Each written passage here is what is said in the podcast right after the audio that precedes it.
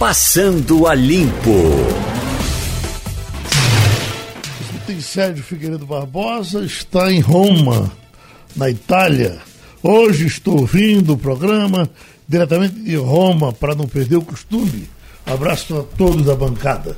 Marcel Jorge em Parau, Paraubebas. Paraupebas. Paraupebas. Pará. Estou aqui no Vale do Rio Doce, ou na Vale do Rio Doce, no Pará, mas sou de prazeres. Quero dar um abraço a todos da rua Otávio Cruz. Rua Otávio, rua Otávio Cruz, bom, eu sei aqui em Oswaldo Cruz, mas pode ser Otávio também, né?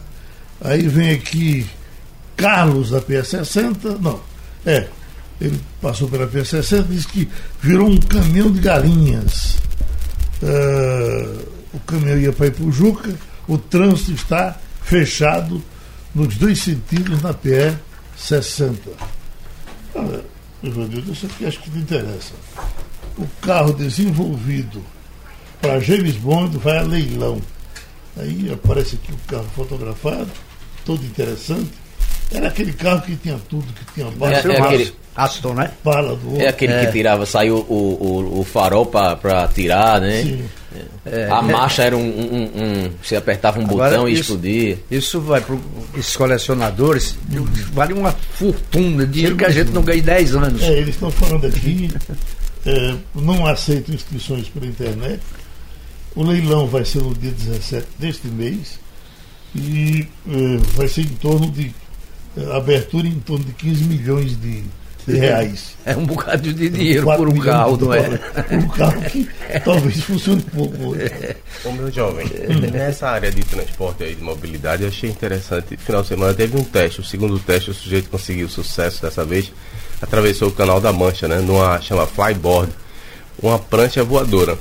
Agora, no meio do caminho ele tem que dar uma parada e colocar pra abastecer. gasolina, ou sei lá o que é que aquilo é Ele, movido. ele, ele da Tinha outra coragem? vez. Eu não tinha não, Jamil, eu não tinha não. Ele da É, outra 15, 20 vez. metros do, do, do salão, né? Do, do nível do, do, do foi o rio. canal da Mancha que ele atravessou, né?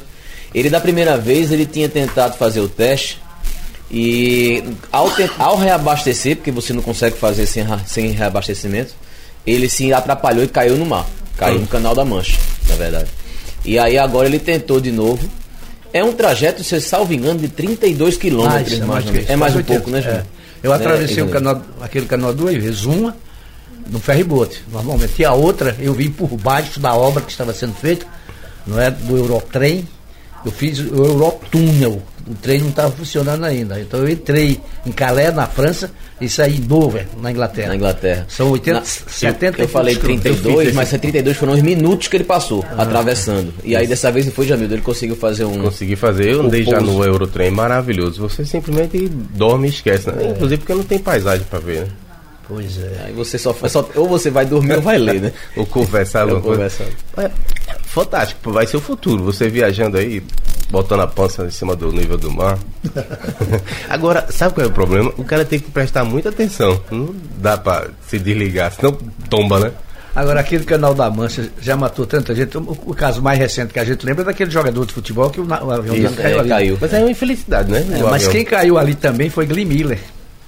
O, maestro Glenn Miller caiu ali no canal da Mancha, o corpo nunca foi encontrado. Ontem um programa de Gabriel foi em Alcântara, nessa história, acho que aproveitando uh, o- o- a- É Maranhão. as comemorações da, da, da Apolo 11 e tal, e aí pegou com, com, com, a- é a base, né?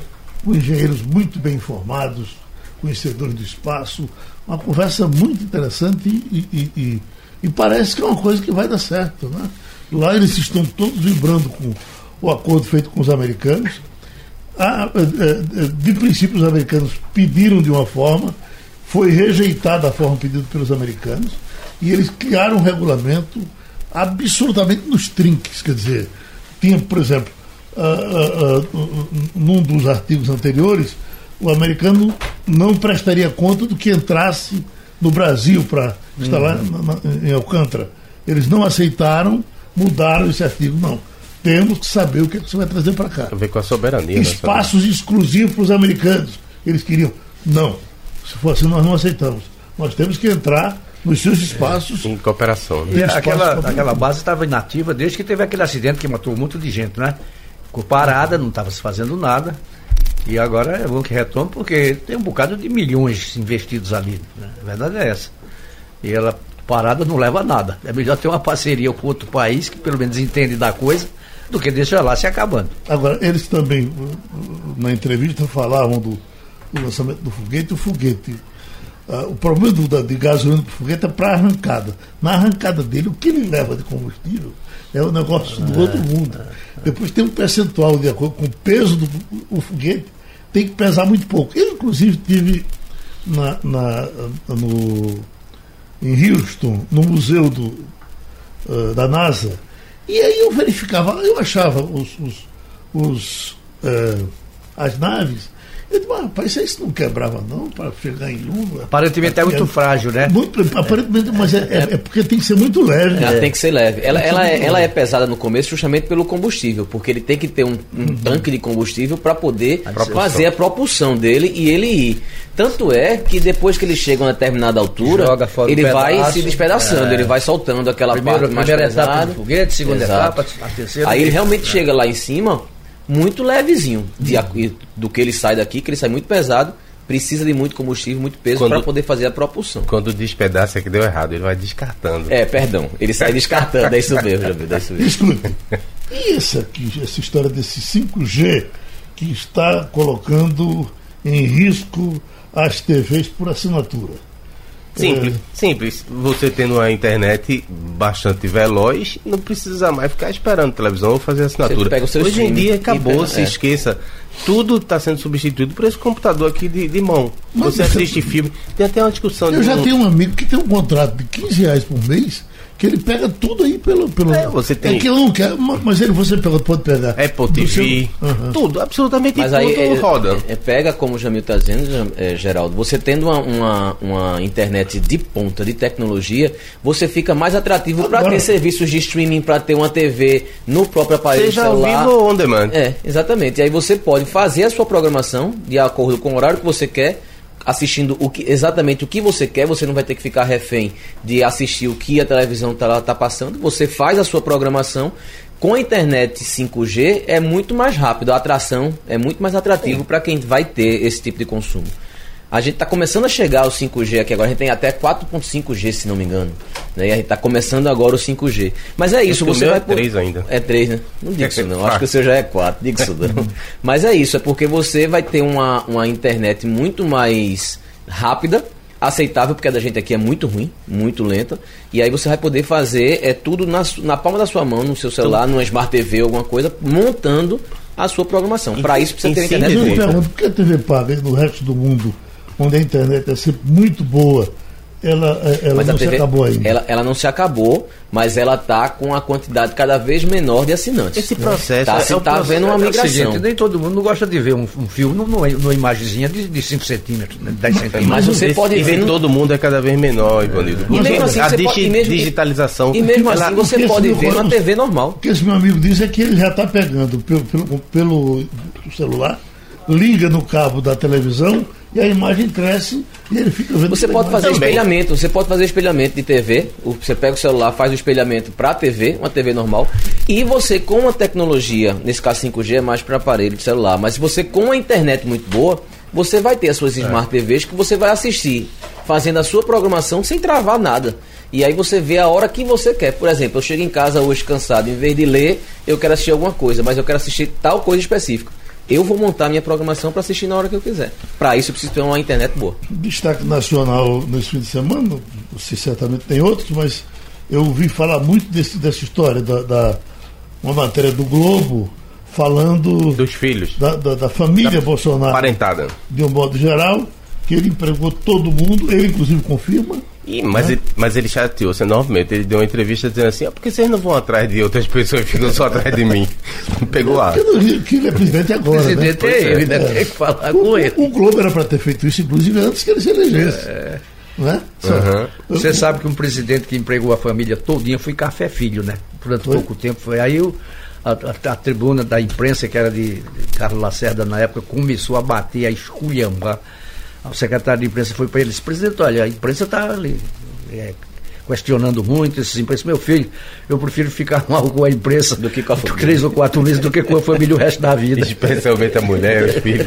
É, é, Pregou inclusive se fala mundo. da ex-esposa de Bolsonaro, né? Que ela, os parentes dela teriam sido todos empregados aí É desde da família. né? São 122, É muita gente. Não, Não, mas isso- é que eles estão contando aí. a- a- o período todo, não é, É, agora. além do né? período todo, também aparentado, né? Porque tem gente que é muito próximo dele, virou quase família, vamos dizer assim. Não é exatamente família. Sangue do sangue, É. como se diz. né? Agora, é, é, as despesas do Congresso, pegaram aqui 150 mil que a Câmara gastou com os dentes do pastor Feliciano. E ele pediu reembolso. E tá bonito, pelo menos. Hein? Eu não sei. Eu, eu quando eu tive essa, eu tava de plantão aqui no final de semana, e aí chegou essa, essa notícia de que o pastor Marco Feliciano tinha feito um tratamento dentário que tinha batido 147 mil reais e tinha pego o reembolso da Câmara. É, eu, eu confesso a você que o reembolso não me chamou tanto a atenção porque é praxe você fazer isso. Me chamou a atenção que tratamento foi esse de 147 mil reais. Eu, eu perguntei, Jama, porque realmente eu não sei, eu não entendo, Olha. mas eu achei caríssimo. Deixa eu te contar uma coisa. Um Dente, tratamento- é nosso caro, É um né? negócio muito caro, o tratamento dentário. É, é você tão também caro acha- quanto uma, uma cirurgia de, de- de alta complexidade. Eu me lembro, me permita, disse que, que a primeira pessoa que me chegou aqui reclamando de presidente foi Vai no sarinho. claro que era vivo ainda, era deputado, aí disse que foi fazer as contas e o, o, o, eh, o plano, o, o orçamento deu exatamente o preço do carro dele. Eu disse, não posso. Olha. Eu não vou botar um carro na boca. Ivan. Mas deixa eu, eu Ivanildo. atrapalhei, É, não, mas é isso mesmo. É, o- os, os, é, o, o material que eles usam em tratamento dentário, quase todos, quase tudo é importado. Não é, não, não é uma coisa barata, são, é, é titânia, não sei, é, é muita coisa importada, é acrílico importado. E isso encarece Agora, realmente. para 157 está muito, né? É. Eu, até 50 mil Tá, tá eu tenho encontrado por aí. Agora, depois disso. Aí você compra dois carros. Depois, Haja dedo. depois que um deputado, se não me falha a memória, do Maranhão, a- promoveu uma suruba e apresentou a conta para a Câmara, então tá valendo tudo. Uma- Apareceu uma conta de motel, inclusive. Então, esse Feliciano está muito conservador e muito família. Mas houve o reembolso dessa história que você falou? Sim, pode procurar aí. Mano, você- E interessante é que nesse reembolso, até centavos, eles pedem de volta como que fosse uma coisa. Que tem ganha- que dar, né? ganha mal, fica- né? Ô Geraldo, quando eu vejo isso, eu me lembro de Severino Cavalcante, né? Que foi execrado, quase só foi focado. Parece 15 mil reais né? Cara, de um aluguel, uma né? merreca, uma porcaria. Quer dizer, o cara para se sujar, ainda se sujou com pouco, né? Aí o pastor Feliciano vai lá, bota uma boca nova e cobrava Olha, 160 é, o, mil. O, o Marco Feliciano argumentou que precisava corrigir um problema de articulação na mandíbula e reconstruir o sorriso com coroas e implantes. E aí ele estava também, é, ele tinha um problema que ele conta que é chamado de bruxismo, que é quando você fica apertando os dentes um contra o outro, né, e fica fazendo aquele rangido, e isso vai Pode desgastando que os for, o dentes. preço é que tá caro, né, compadre? Está sendo muito comum hoje essa cirurgia de mandíbula. São os caras que têm esses queixões muito grandes. Aí tem uma cirurgia, inclusive, mesmo dolorosa. É. Sou político e pregador. Minha boca é minha ferramenta. Palavras de Opa. Marco Feliciano. Já tem. Tu, Oi? Diz. Ah, sim, aquela história que a gente tava conversando a respeito da, da televisão, né? TV a cabo e de TV, TV aberta. Nosso diretor aqui, Vladimir, daqui da, do Sistema Geral de Comércio de Comunicação, faz uma, uma, uma, uma observação de que a TV aberta está crescendo. E, e o tempo de hoje de uso é maior do que há 10 anos. A gente falou aqui da TV a cabo e falando, tava falando da, da- streaming. fechada. É, a gente estava falando da cabo, mas ele tem estava falando que a crescido. aberta tem crescido, inclusive com pesquisas do Ibope mostrando que a população brasileira gosta muito de TV aberta, que existe uma qualidade para o que se faz e que esse número tem crescido. Impressiona, eh, a gente que, que trabalha com notícia, a gente tem, tem muito TV fechado, não é verdade? Isso. TV a cabo. Mas impressiona a, a, a diferença de um, de um para o outro. A, uma, uma Globo News que a gente vê, em- se eu for na sua casa, vejo. Se eu for na casa de Ivanildo, vejo. Se você chegar na rua, Não vê, o a pessoal. aberta é, que domina. É, domínio aberto. Até porque, mesmo que seja pouco, você precisa pagar para ter uma TV a cabo, você precisa pagar para ter um streaming. Tem outra coisa, a TV paga da gente, além de cara, é ruim. Eu digo ruim porque você, por uma sessão de filmes, os filmes são os mesmos. Repete demais, Toda Vanito. semana passa o mesmo filme duas, três, quatro, cinco vezes. Você fica sem opção. Não, não, tem, aí você vai pra TV aberta, pelo menos o noticiário é mais novo, né? você uma não pode coisa- repetir. É, é diferente, é diferente. Realmente tem um público muito cativo. E aí Vladimir faz essa, essa observação de que tem crescido o consumo de TV aberta aqui no país. É isso. Agora, eu, eu- o assunto virou TV. Eu, ontem, a, a, a Folha de São Paulo, você viu, Jamil? Trouxe naquele caderno de, de arte, trouxe um caderno inteiro contra Silvio Santos. E por que Silvio Santos entrevista Bolsonaro, ridicularizando, dizendo que os palhaços estão, mais ou menos isso, né? Os palhaços estão no SBT. Olha, Silvio Santos, quando era no regime militar, tinha a semana do presidente. Ele manteve até era? hoje. Quando foi Lula, teve uma convivência ah, absolutamente. Lula só via do ratinho eh, eh, em Silvio Santos e tal. E agora está com o Bolsonaro. O que agora? Ele, inclusive, ele faz questão de dizer: eu faço uma TV eh, de divertimento. Eu não faço uma TV jornalística. E isso é verdade. Ele chegou, ele foi tão deselegante com a Charizard um dia desse. Quando ele chegou e disse, olha, você apresenta o meu noticiário aqui, ó. veja bem, aqui não tem política, tá certo? Se você quiser política, compre uma televisão para você e vá fazer política. Olha. Na minha tem divertimento. Geraldo, É, é, entretenimento. o, Entretenimento. o que eu li é que é, tanto a Record quanto o SPT estavam crescendo muito em audiência justamente porque abriram espaço para pessoas, ou, ou o Bolsonaro propriamente, familiares, e é, Sérgio Moro, por exemplo, vai aparecer lá, que a outra, a- outras televisões não têm aberto tanto, então acham que fazem campanha contra. Então, por conta disso, teria crescido. E vai algum ciúme, alguma inveja e, e bater no, no Silvio Santos. Ele é o que é. Escute, estamos com o deputado, o ex-deputado, ex-ministro Aldo Rebelo, e o senhor está agora no Solidariedade, é, é, deputado? Eu estou afastado dessa atividade partidária. Eu estou agora editando, Geraldo. Muito bom dia, Bom bom, dia dia. aos ouvintes aí de Pernambuco. Uma alegria falar com você. Obrigado. Eu sou jornalista e estou editando um portal na internet chamado Bonifácio, um portal de informação, de notícia, de opinião sobre a situação política, economia, coisas do Brasil. né? Então, dê, novamente seu endereço para a gente correr atrás dele. É o Bonifácio, é? Bonifácio, em homenagem ao nosso patriarca, o homem que concebeu um país independente, um país democrático, um país desenvolvido, e que a- daqui a pouco, esse ano faz 200 anos que o Bonifácio voltou de, da Europa para organizar a independência do Brasil. Escute, o senhor tem, tem toda a condição de falar sobre essa questão de meio ambiente, porque o senhor foi eh, relator ah, do, do- da Comissão de Meio Ambiente na Câmara Federal, a gente assistiu toda a sua participação, todo o seu trabalho. Depois o senhor, como ministro da Defesa, em diversos momentos discutiu esses temas e circula na internet o senhor eh, rebatendo acusações que já faziam naquele tempo com um certo exagero contra o desmatamento no Brasil. Ah, ah, aí eu lhe pergunto, eh, no momento atual que essa discussão voltou com todo o gás, Bolsonaro pode ter razão em alguma coisa que está dizendo ou não? Olha, o que eu posso dizer é o seguinte: essa questão da Amazônia, o problema da Amazônia é muito antigo, ou seja, ali tem de fato trabalho dessas ONGs internacionais que estão preocupadas muito mais com o que tem na Amazônia de riqueza do que propriamente com a floresta e com o- os índios ou a população da região.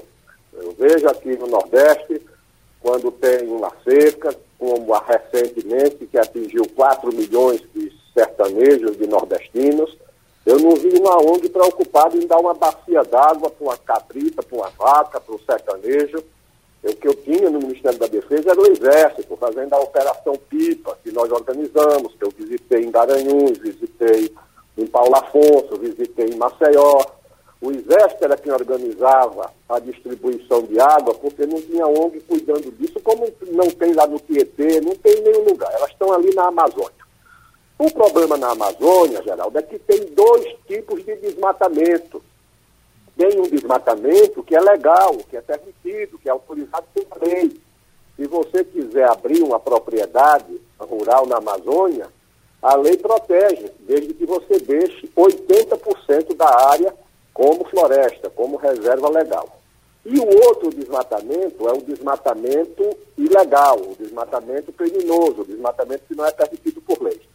O que há é uma confusão nessas duas estatísticas, a serviço do que lá fora se deseja como é, a proteção da, da, da floresta. Eu vou te dar só um exemplo. O estado do Amazonas, que é o maior estado do país e o maior estado da região norte.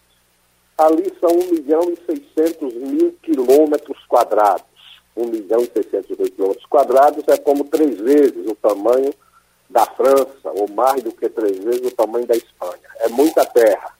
Dessa área, quando eu fui relator do Código Florestal, há, sei lá, 10, 15 anos, de todo o estado do Amazonas, de 1 milhão e 600 mil quilômetros quadrados, tinha 1% que era ocupado, que era é, a cidade, a infraestrutura, a roça, a pecuária, tudo isso dava 1% da área do estado de Amazonas. 99% era exatamente reserva, floresta, vegetação nativa.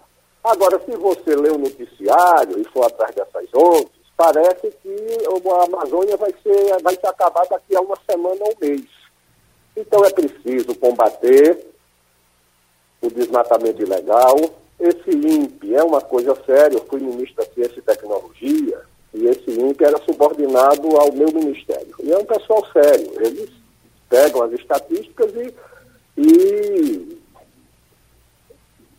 espalham, divulgam. Agora, a manipulação das estatísticas é que cria essa celeuma toda. Parece que o Brasil, é, que preserva 70% de toda a sua área, de todo o seu território, é o vilão do meio ambiente, enquanto a Europa, que só preservou 0,3, 0,4, 0,5, são os heróis do, da defesa da natureza.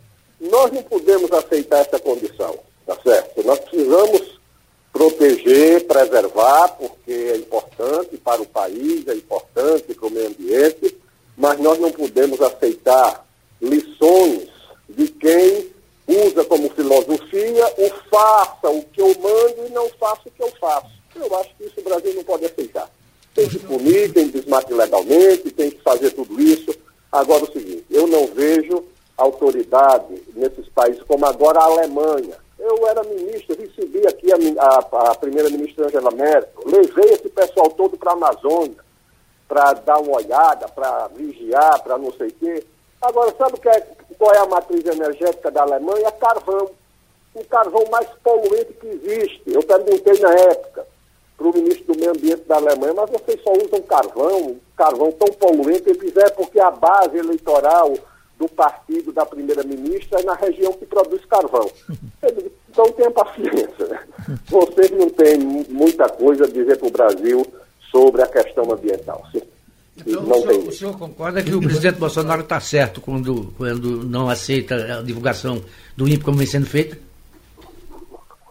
O presidente Bolsonaro está certo em não admitir a, a ingerência é, dessas dessas organizações e desses governos estrangeiros, mas ele está errado ao fazer isso através de um confronto que voltou a dar às ONGs aquilo que elas sempre quiseram, que é uma bandeira, é um pretexto. Entendeu? O que elas precisam é disso. É, as guerras no mundo precisam de duas coisas. Primeiro, um objetivo, uma ambição e um interesse. E o segundo é uma desculpa, é um pretexto. Então, esse pretexto foi dado, porque essas ONGs elas estavam esvaziadas com o Código Florestal. Elas estavam esvaziadas. Estavam cuidando de fazer obedecer o Código Florestal e agora fizeram um pretexto para ir atrás de dinheiro, para dizer que tem uma ameaça, para dizer que tem isso, para dizer que tem um risco muito grande. E os europeus, com medo desse risco, enchem essas ONGs de dinheiro. Então, na verdade, o erro da política externa do Brasil, de se isolar do resto do mundo, de achar que é uma política externa que só interessa aos Estados Unidos, como fez agora com, com o Irã, ou seja, os caras compraram milho do Brasil, é o maior comprador de milho do Brasil. Vem buscar o milho, não, não abastece porque o americano não quer.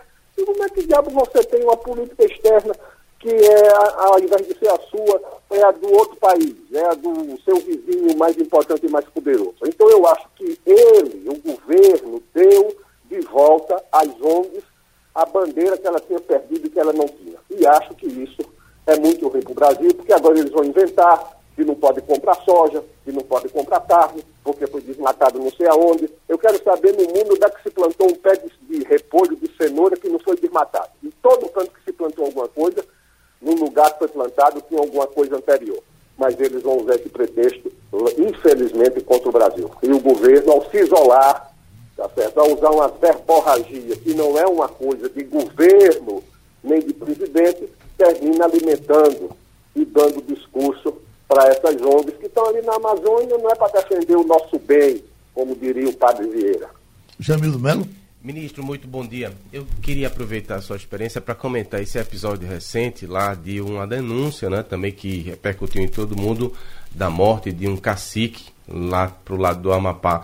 Veja, um, um, vereador que é ligado à comunidade indígena uh, divulgou um áudio, aí vem um senador também daquela região e leva o caso para a imprensa nacional e depois para a imprensa internacional. A Polícia Federal foi convocada, apareceu por lá, mas não descobriu nenhum indício de que tenha havido realmente essa invasão, gente querendo tomar a terra dos índios e tal. De qualquer maneira, o estrago foi feito, é como disse Bolsonaro.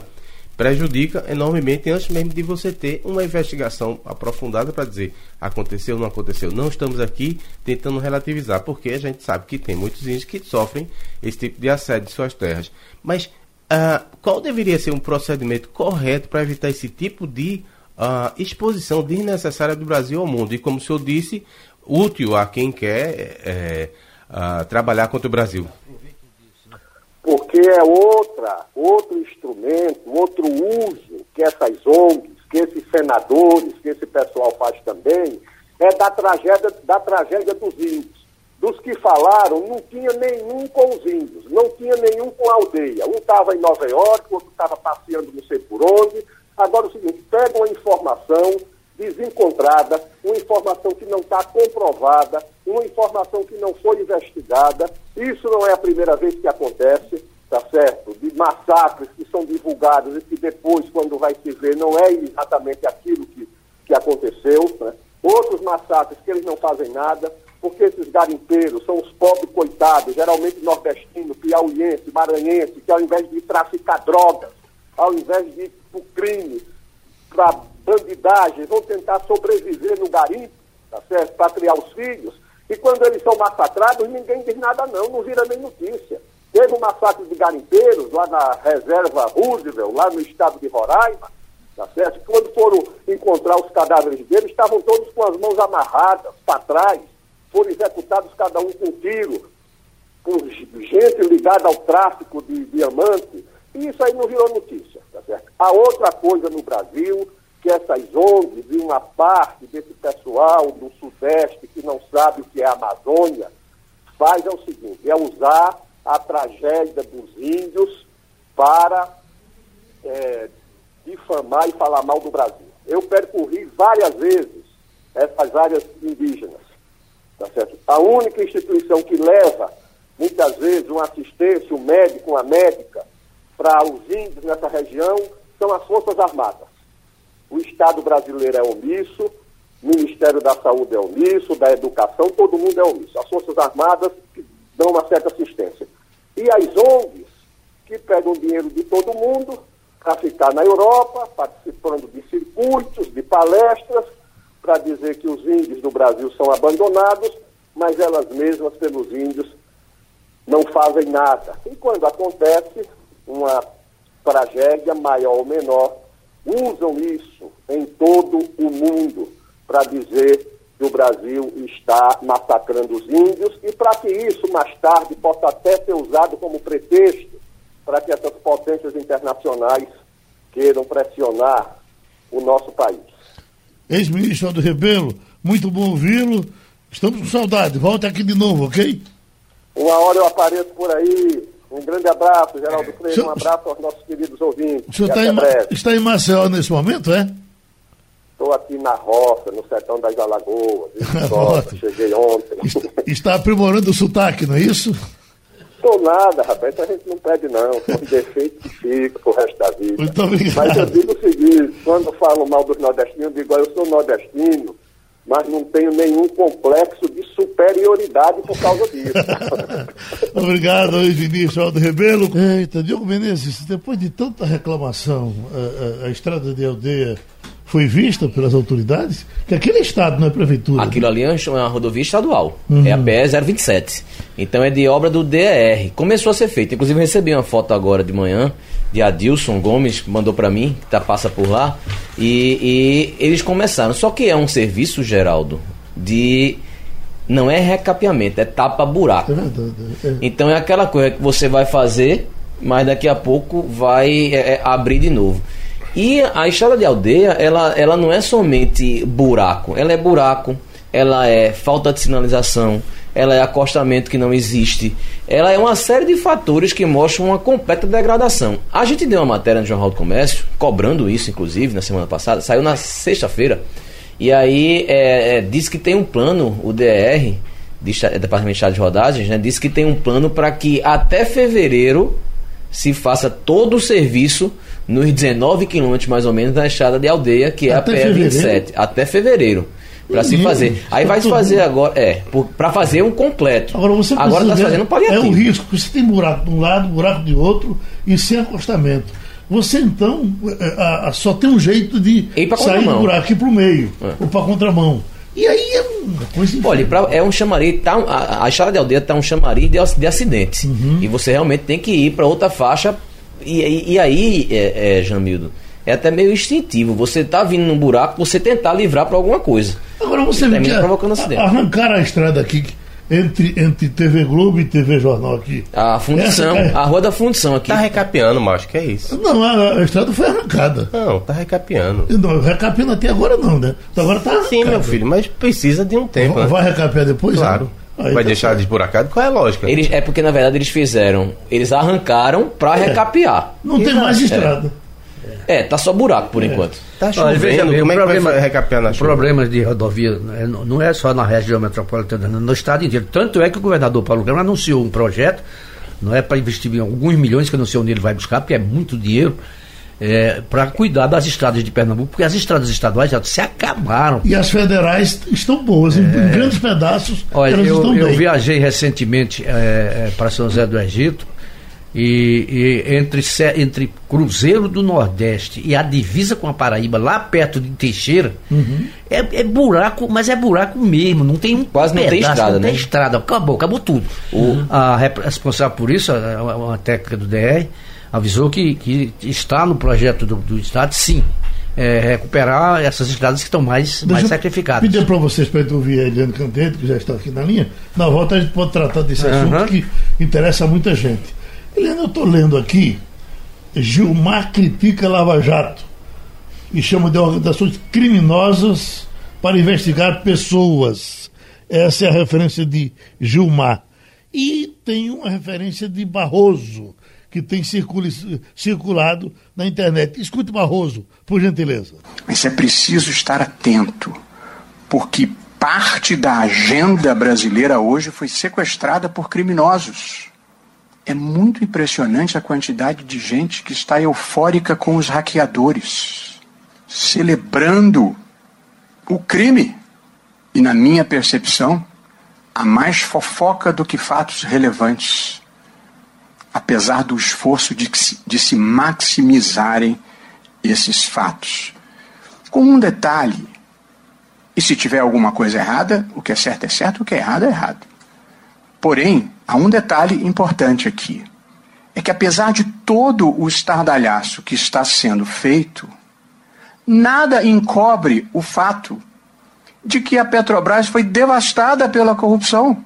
Não importa o que tem, não importa o que saia nas gravações. A Petrobras precisou fazer um acordo de 3 bilhões de dólares em Nova York com investidores estrangeiros. Ou então o judiciário americano faz parte da conspiração. Teve que fazer um acordo de mais de 800 bilhões de dólares com o Departamento de Justiça americano, que certamente não fará parte de nenhuma conspiração. Portanto, nada encobre a corrupção sistêmica, estrutural e institucionalizada que houve no Brasil.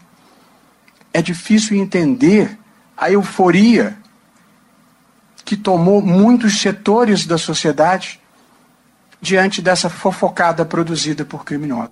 Uhum. Bom, Eliane, esses assuntos vão voltar uh, uh, para o Supremo e parece que a desunião Gilmar e Barroso vai continuar estimulada, não é isso?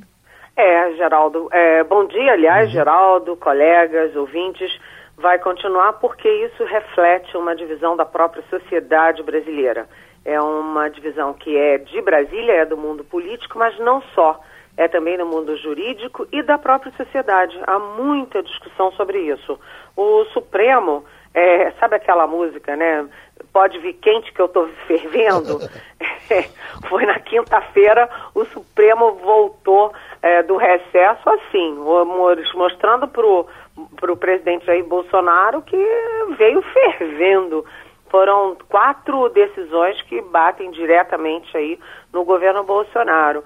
E por trás de tudo isso está essa, essa divisão sobre é, quem está certo né, quem, e quem está errado. Eu até escrevi uma coluna dizendo que é uma disputa macabra em quem é mais criminoso, quem é pior. Gente, é, o ministro Barroso tem razão. Né? Você tem um processo de corrupção que passou pela, pelos procuradores, passou pela Polícia Federal, passou pela Receita, chegou na primeira instância, foi para a segunda instância, chegou no Supremo, teve derrota no Supremo, tudo muito comprovado, e aí especificamente no caso da Petrobras, né, e especificamente ali no caso do Sérgio Moro, é, do Sérgio Cabral, desculpa, do daquele Eduardo Cunha, presidente da Câmara, tudo isso muito comprovado. Então agora vem esses essas, esses diálogos do Deltan Dallagnol com o então juiz Sérgio Moro, tá certo, eles não, não deviam ter acontecido, é uma coisa que é, é constrangedora, mas isso não desfaz tudo o que foi apurado e comprovado da Lava Jato. Então, há de um lado o pessoal querendo usar esses, esse material todo que foi colhido criminosamente para desqualificar Lava Jato, Moro, Deltan Dallagnol, etc. E do outro lado, é, o juiz Sérgio Moro, né, agora ministro, e o pessoal também querendo é, botar o, o Glenn, é, Glenn Greenwald na, na, na prisão, está querendo fazer isso, é que o próprio presidente Jair Bolsonaro já disse que ele vai cumprir uma cana aqui no Brasil. É, peraí, o Glenn Greenwald não fez nada, ele fez o que nós jornalistas fazemos. Pegamos informações brutas que são é, concretas e publicamos. O, Green, o a, a, a, publicar as informações não tem nada a ver. Quem cometeu o crime foi quem hackeou a República inteira. Então está uma guerra e o Supremo só se uniu porque foi uma votação por unanimidade para condenar o Bolsonaro pela medida provisória que jogava no Ministério da Agricultura a demarcação de terras indígenas. Já ali foi todo mundo é, contra o Bolsonaro e com um discurso fortíssimo do decano Celso de Mello. Mas, no mais, o Supremo vai pegar fogo. Tem uma agenda cheíssima. Agora, até setembro, vai ter, por exemplo, o julgamento da suspeição do Moro como juiz do caso do Lula, que condenou o Lula à prisão. Imagina se o, o Supremo desqualifica, declara a suspeição do Moro, isso significa tirar o Lula da cadeia e significa tirar tantos outros da cadeia na Lava Jato. Vai ser uma revolução, né? Uhum. Ivanildo Sampaio. Bom dia, Eliane. Pois é, eu ia falar para você o que, é, qual era a pauta mais importante dessa reabertura do Congresso. Parece que é, vamos tirar é, da prioridade a reforma, a reforma é, da Previdência e, e, começar a falar novamente do mundo político, seria isso? Olha, é, não é bem assim. Eu acho que a pauta de votação no plenário, a pauta mais importante é a reforma da Previdência. Porque, inclusive, já estão tá marcadas. Porque o, o, aí precisa deixar claro que o Supremo voltou a trabalhar no dia 1 de agosto, quinta-feira. Mas o Congresso só volta a trabalhar amanhã, dia 6, terça-feira, dia 6 de agosto, porque também ninguém é de ferro. E aí a, a reforma da Previdência tem oito sessões marcadas entre terça e quinta, porque o Rodrigo Maia tem aí os, a, a vontade, né, o desejo de aprovar a reforma da Previdência na Câmara em segundo turno ainda essa semana e jogar lá para o Senado. Agora, por trás dessa votação, que é a grande votação, a votação mãe, você tem vários outros problemas. Por exemplo, o Senado, que vai receber a reforma da Previdência, vai ter que votar também a, se aceita ou não o Eduardo Bolsonaro como embaixador em Washington. E isso é um pepino danado para o Planalto, porque muita gente, como a gente sabe, acha que é um tanto absurdo o presidente escolher o filho de 35 anos, que não tem nada a ver com a área internacional, para ser embaixador na principal embaixada do planeta. Além então disso, isso vai ser também muito corrido, mas além disso o voto é secreto, não é? O voto é secreto e é só na comissão. E já tem gente trabalhando para mudar membros da comissão para dar garantia ao Eduardo Bolsonaro. É, muito bom dia, Eliane Jamil do Melo aqui falando. Olha, Ontem o Jornal o Globo fez uma extensa reportagem mostrando a quantidade de pessoas, familiares em volta, em volta dos gabinetes ao longo do tempo de Bolsonaro, né? É, a, o uso aí de cargos e verbas para poder se manter na política durante tanto tempo. Houve alguma reação? Como é que foi que as pessoas receberam aí em Brasília essa reportagem? É, Jamildo, essa reportagem do Globo é a chamada reportagem mesmo, porque envolveu vários repórteres durante três, três meses. meses.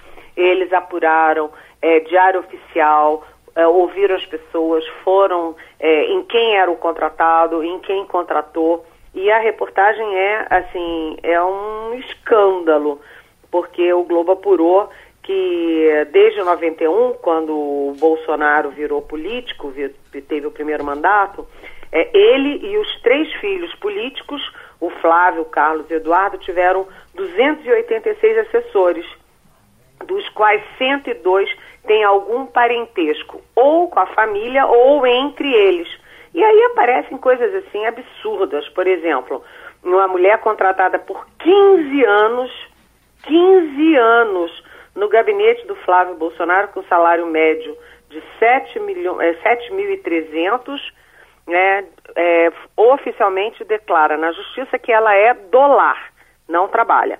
Outra que foi contratada pelo Carlos, de 2005 a 2019, portanto, 14 anos, com salário médio de R$ 10.700, é, declarou também oficialmente em cartório que era babá. Então, é muito difícil explicar isso. Além disso, os repórteres foram nos gabinetes como é que uma pessoa trabalha 15 anos num gabinete e ninguém no gabinete nunca ouviu falar nessa pessoa? Tinha gente que não tinha nem crachá, né, Liane? Não tinha nem crachá. Você trabalha 15 anos na Câmara que precisa entrar, sair com crachá. Até nós jornalistas temos crachá para entrar e sair. E a pessoa trabalha 15 anos e nunca teve, nunca foi emitido um crachá no nome dela. O que que significa tudo isso, gente? Que o Bolsonaro virou político, botou os filhos dele em todos na política, a gente vive falando isso aqui na Rádio Jornal toda segunda-feira. Por que, que ele botou todo mundo lá? Porque aparentemente eles contratavam pessoas é, é, fantasmas, hipoteticamente, e faziam uma caixinha para a família com aqueles recursos. Essa é a suspeita. E o Bolsonaro está se atrapalhando todo para falar. Porque ele disse: Eu não tenho nem 102 familiares, eu não tenho nem 102 familiares. E depois ele depois disse assim: ah, bem, lá atrás eu andei contratando mesmo. Ele contratava a família da ex-mulher dele, da primeira mulher dele, que é a mãe do 01, do 02 e 03. Contratava o sogro, contratava a não sei quem, a tia, não sei quem, não sei quem. o sogro nunca pisou no gabinete. Quer dizer, essas coisas, gente, não são apenas uma questão de princípio, mas é, dizem muito de quem se elegeu com o discurso da moralidade, não é? Mas é, ele tem uma boa saída que ele diz que somente a partir de 2005 é que foi proibido pelo STF o nepotismo, né? de maneira que não pega todo o mandato que ele teve. É, o problema não é o nepotismo. O nepotismo é o de menos aí. Não é? Não está se falando de nepotismo. Está se falando o seguinte: é, quem trabalhava, quem não trabalhava. E se essas pessoas eram contratadas apenas para gerar olerites e para gerar a liberação daquele dinheiro. E para onde ia esse dinheiro, já que as pessoas não trabalhavam lá? Na prática. Esse dinheiro com certeza tem algum, algum dono, né? Eliane, bom dia. Diogo Me... É, não sei. El... Eliane Diogo Menezes falando, bom dia. A gente está falando aí de Bolsonaro e aí ele teria 15 dias mais ou menos para se apresentar ou não ao Supremo alguma declaração a respeito daquela história que ele falou sobre o Fernando Santa Cruz.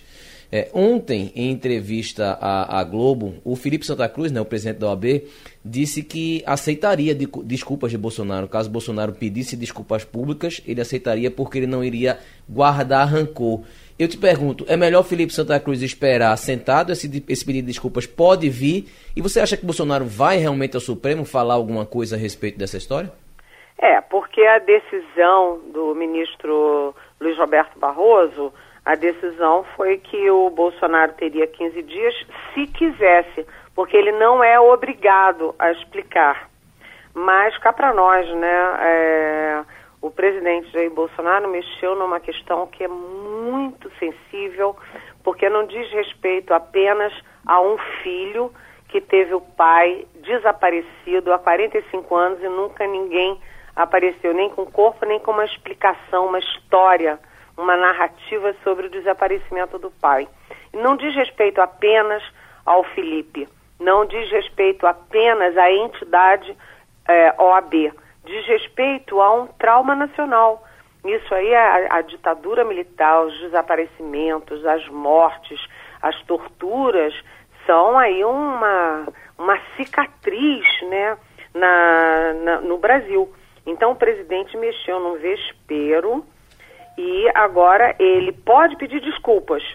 Até porque o presidente de vez em quando pede desculpas. Por exemplo, quando o Supremo é, votou por unanimidade contra aquela medida provisória que ele não poderia ter emitido, que empurra a demarcação de terras indígenas para o Ministério da Agricultura, o presidente esperou dois meses Passou, passou é, teve a liminar do ministro, depois passou não sei o quê. Só depois da derrota no plenário, o presidente pediu desculpas.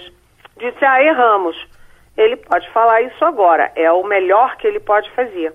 Mas como a questão é, militar, a gente lembra que o presidente Bolsonaro elogia o brilhante Ustra, que é o grande, é o símbolo da tortura no Brasil, que elogia o Stroessner, que é o grande torturador sanguinário do Paraguai, que elogia o Pinochet, que é o grande é, torturador sanguinário, né, o símbolo disso tudo lá no Chile. É possível que o presidente, nesse caso, ele não queira pedir desculpas para insistir na história de que é uma balela essa história toda de, de tortura e tal. Ele é que falou a palavra balela, hein, gente? Ele próprio. Será que ele vai pedir desculpas por isso? Agora, é uma questão de uma delicadeza, né? Porque envolve a questão humana, política, histórica. É muito complicado. Eliane, um abraço, a gente se encontra a qualquer momento, tá certo? Um beijão para vocês. O Jamildo.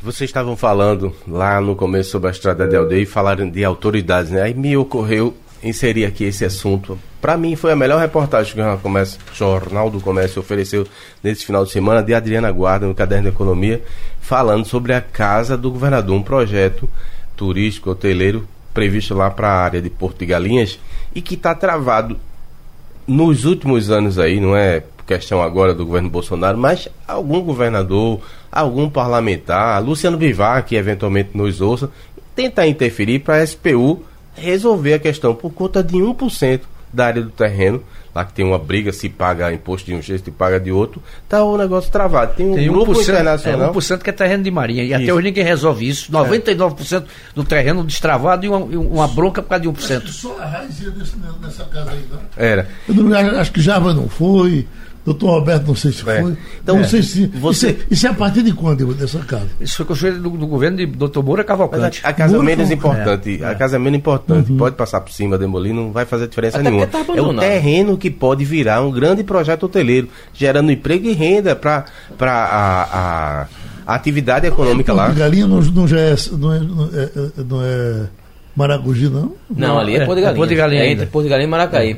Maracaí. E aí terminou, né, Jamil? Isso que você falou do polo hoteleiro, está travado desde 2000. Isso é uma vergonha. Eu era repórter de economia ainda quando a gente noticiava o leilão. Foi feito um leilão, um grupo internacional e, E as coisas não andam. e terminou que perdeu o timing, porque naquela época realmente se poderia fazer um, um- um- um- um grande é, é, complexo hoteleiro lá. Inclusive tem uma pessoa falando na reportagem dizendo, ó, hoje Porto de Galinhas cresceu a um ponto que é preciso fazer outras obras necessárias para poder ter essa outra história. verdade, Tudo por conta dessa burocracia. Os hoteleiros, obviamente, instalados, não vão querer mais concorrência, não é? Mas o mercado está aí para crescer. Tem muita atividade que pode ser melhorada, isso é fato. O- o- Infraestrutura. o- eu, eu acho que não, eles querem. Sabe por quê? Você, se você chegar hoje em Fortaleza, na área, na- ali na, na Orla, você tem, eu não sei os quantos são, mas tem inúmeros hotéis é, de quatro e cinco estrelas na beira da praia e continuam se construindo. Eh, Nós aqui em Pernambuco, no Recife hoje, você não tem um, um hotel de cinco estrelas. Eu, digo- eu disse isso porque na, na reportagem É fala do hoteleiro é não- contra o, o, Reci- o projeto. Recife não tem um hotel de cinco estrelas. Aquele azulão de boa viagem, né? Cinco estrelas. Não, quatro. Uhum. Quatro e olha, olha, com muita boa vontade. Mas você tem, por gentileza, você tem alguma informação sobre o que foi feito do prédio do São Domingos? Eu nunca mais passei por ali. Eu também nunca mais passei. Disseram que iam recuperar, depois É. parece que desistiram. Não sei se tem aqui alguma questão judicial naquele, na- naquele, é, naquele edifício. Aquele foi durante muito tempo, quando o centro da cidade tinha vida. Movimentou Né? Recife, né? Era. Ali tinha, embaixo tinha, um, tinha um- um- uma, uma boatezinha, um bar, muito agradável aquilo ali. Tudo que era de gente importante vinha Ficava ali. É, eu me lembro que Gilberto, Gilberto, é, ô, Gilberto, Gilberto Gil, quando é, fechou em Recife, ele ficou lá mais ou menos um mês. Uhum. Não é? Todo mundo que vinha do Rio de Janeiro ou ficava lá ou no grande hotel. Você, fica- você não tinha hotel na orla, com exceção do Hotel Boa Viagem, você não tinha hotel Uhum. fora do centro do Recife. Tinha o Guararapes, tinha o, o Grande Hotel e, tinha o São Domingos. Eram E os tinha três o 4 de outubro, que era ali perto Aí da... no 4 de outubro, Que era. era o de Valdir Soriano. Eu conheci pelos Exatamente. cantores. Valdir vinha pro 4 de outubro, Eu- Roberto Carlos vinha pro Grande Hotel, depois passou pro São Domingos, e o resto era Tim. São Domingos. Tim Maia. Marotel. Não me lembro. Quando ele Não me veio. lembro nem se Timaya veio a Pernambuco. Eu acho que não me lembro. E essa história de Porto de Galinhas, você observe que todos os grandes complexos hoteleiros que existem naquela área ali não são em Porto de Galinhas. Ou é Cupe, ou é Muro Alto, é, não são naquelas praias anteriores a Porto. Essa seria exatamente no meio. E aí tá travado, é, tá completamente abandonado o terreno. Não tem ninguém nem para fazer a segurança. Tem uma coisa, realmente, que eu gosto de dizer para os meus amigos, para brincar com eles, que se você tem duas coisas boas na vida, um é ser rico. Se você não conseguir ser rico, pelo menos more perto de um rico. Porque o benefício vai para ele, aí às vezes passa por você. É o caso dessa estrada de aldeia. Sim. Porque essa estrada de aldeia está realmente uma tragédia. Mas não dá para comparar com a- a- aquela que vai para o lado de, de, de prazeres, daquela lá por baixo. A Chada da Muribeca, A estrada da Muribeca. a da Muribeca tá uma é, desgraceira total. Ninguém, e está há uma eternidade, né? Tá. Ninguém vai resolver. São né? aquelas, são aquelas velhas rodovias que são esquecidas. Aí, É. é, é, Ivanildo falou aqui de um, de um pacote que o governo estadual lançou. É um dinheiro que eles vão eles tiraram de contingenciamento, Ivanildo, de outros locais para poder alocar recursos para fazer essas obras. A Chada da Muribeca, por exemplo, é uma que está completamente abandonada. Abandonada, tanto quanto a estrada de aldeia. As estradas federais, por exemplo, a BR-101 que está sendo recapeada, ela está sendo recapeada é, é, pelo governo estadual, porque é o trecho urbano que vai de Abreu e Lima até Prazeres. A estadual ela está fazendo. Em compensação, aquelas outras estão, a- as margens, Será? estão completamente abandonadas. Será que pedagiar não resolvia não? Quem usa paga.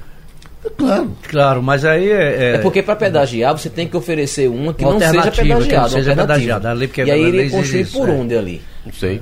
É, tem que, teria que o se é fazer seguinte, olha, estudos, enfim. Quando o Marco Maciel foi governador do estado, ele tinha um projeto Um projeto que ele copiou, o governo copiou da Austrália, que era pavimento de baixo custo.